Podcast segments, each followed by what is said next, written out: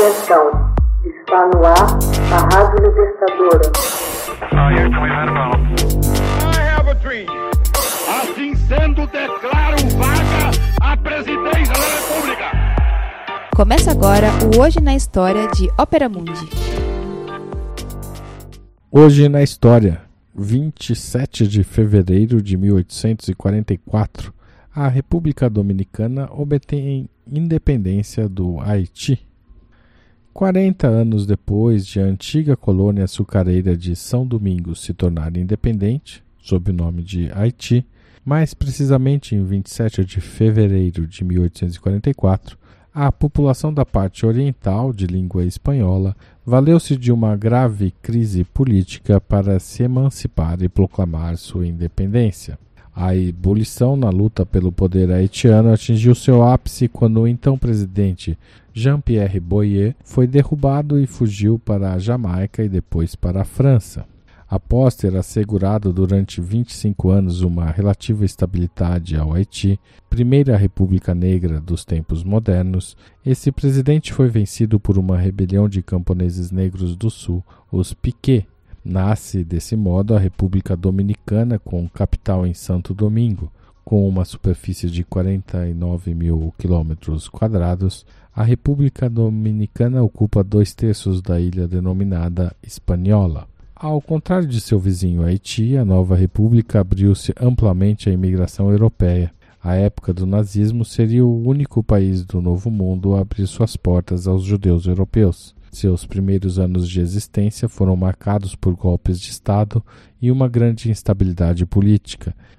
Em março de 1861, a República Dominicana foi ameaçada de invasão pelo Haiti e o presidente Santana transferiu seus poderes à antiga metrópole, à coroa espanhola em Madrid, num caso único de um Estado que retornou livremente ao seu antigo status de colônia.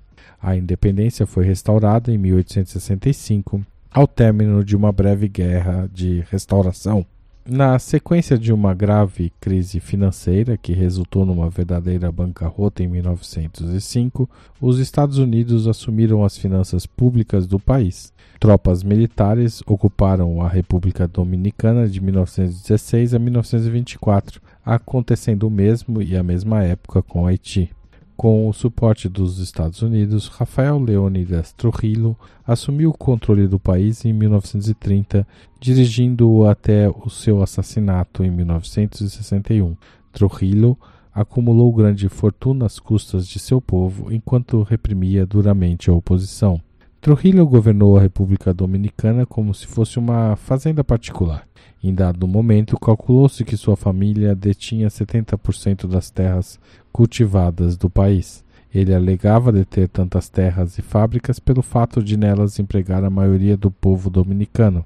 A capital do país, Santo Domingo, a mais antiga cidade das Américas, fundada pelo irmão de Cristóvão Colombo Bartolomeu, foi rebatizada de Ciudad Trujillo. O ditador mandava matar seus opositores onde quer que estivessem, ainda que fosse em plena luz do dia, nos Estados Unidos ou em qualquer país estrangeiro. Ele era extremamente vaidoso.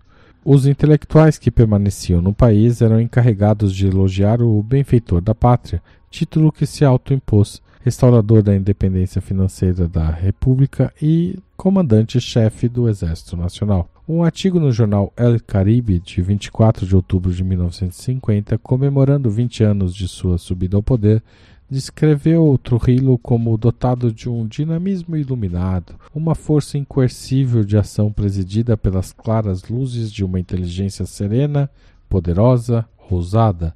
Ele é um cruzador, um abnegado. Como o sol para verter luz e calor, Trujillo nasceu para governar e, apesar disso, cultiva como ninguém o difícil procedimento do diálogo, dizia o texto. Durante o século XX, os dominicanos estabeleceram um governo democrático estável, apesar de várias intervenções de Washington. A brutalidade de Trujillo foi bem documentada. Em 1937, ele ordenou a perseguição e a morte de 20 mil haitianos que entraram no território dominicano. Tinha como modelo o regime fascista do ditador espanhol Francisco Franco. Nas cidades havia placas que diziam Deus e Trujillo. Embora muitos dirigentes norte-americanos não gostassem de Trujillo, durante a Guerra Fria deram suporte a ele como um dos líderes anticomunistas da América Latina. O secretário de Estado Cordell Hull teria dito a frase, aspas, ele pode ser um filho da puta, mas é nosso filho da puta, fecha aspas. Os dominicanos hoje gozam de um padrão de vida muito superior ao dos haitianos. Um fato marcante é que a fronteira entre os dois países é bem discernível vista do alto de avião. De um lado, montanhas áridas e peladas, vítimas do deflorestamento. De outro, terrenos cultivados e maciços cobertos de vegetação florestal. Hoje na história, texto original de Max Altman, locução Haroldo Cerávulo, gravação e edição Laila Manoeli. Você já fez uma assinatura solidária de Opera Mundi? Com 70 centavos por dia, você ajuda a imprensa independente e combativa. Acesse www.operamundi.com.br/apoio.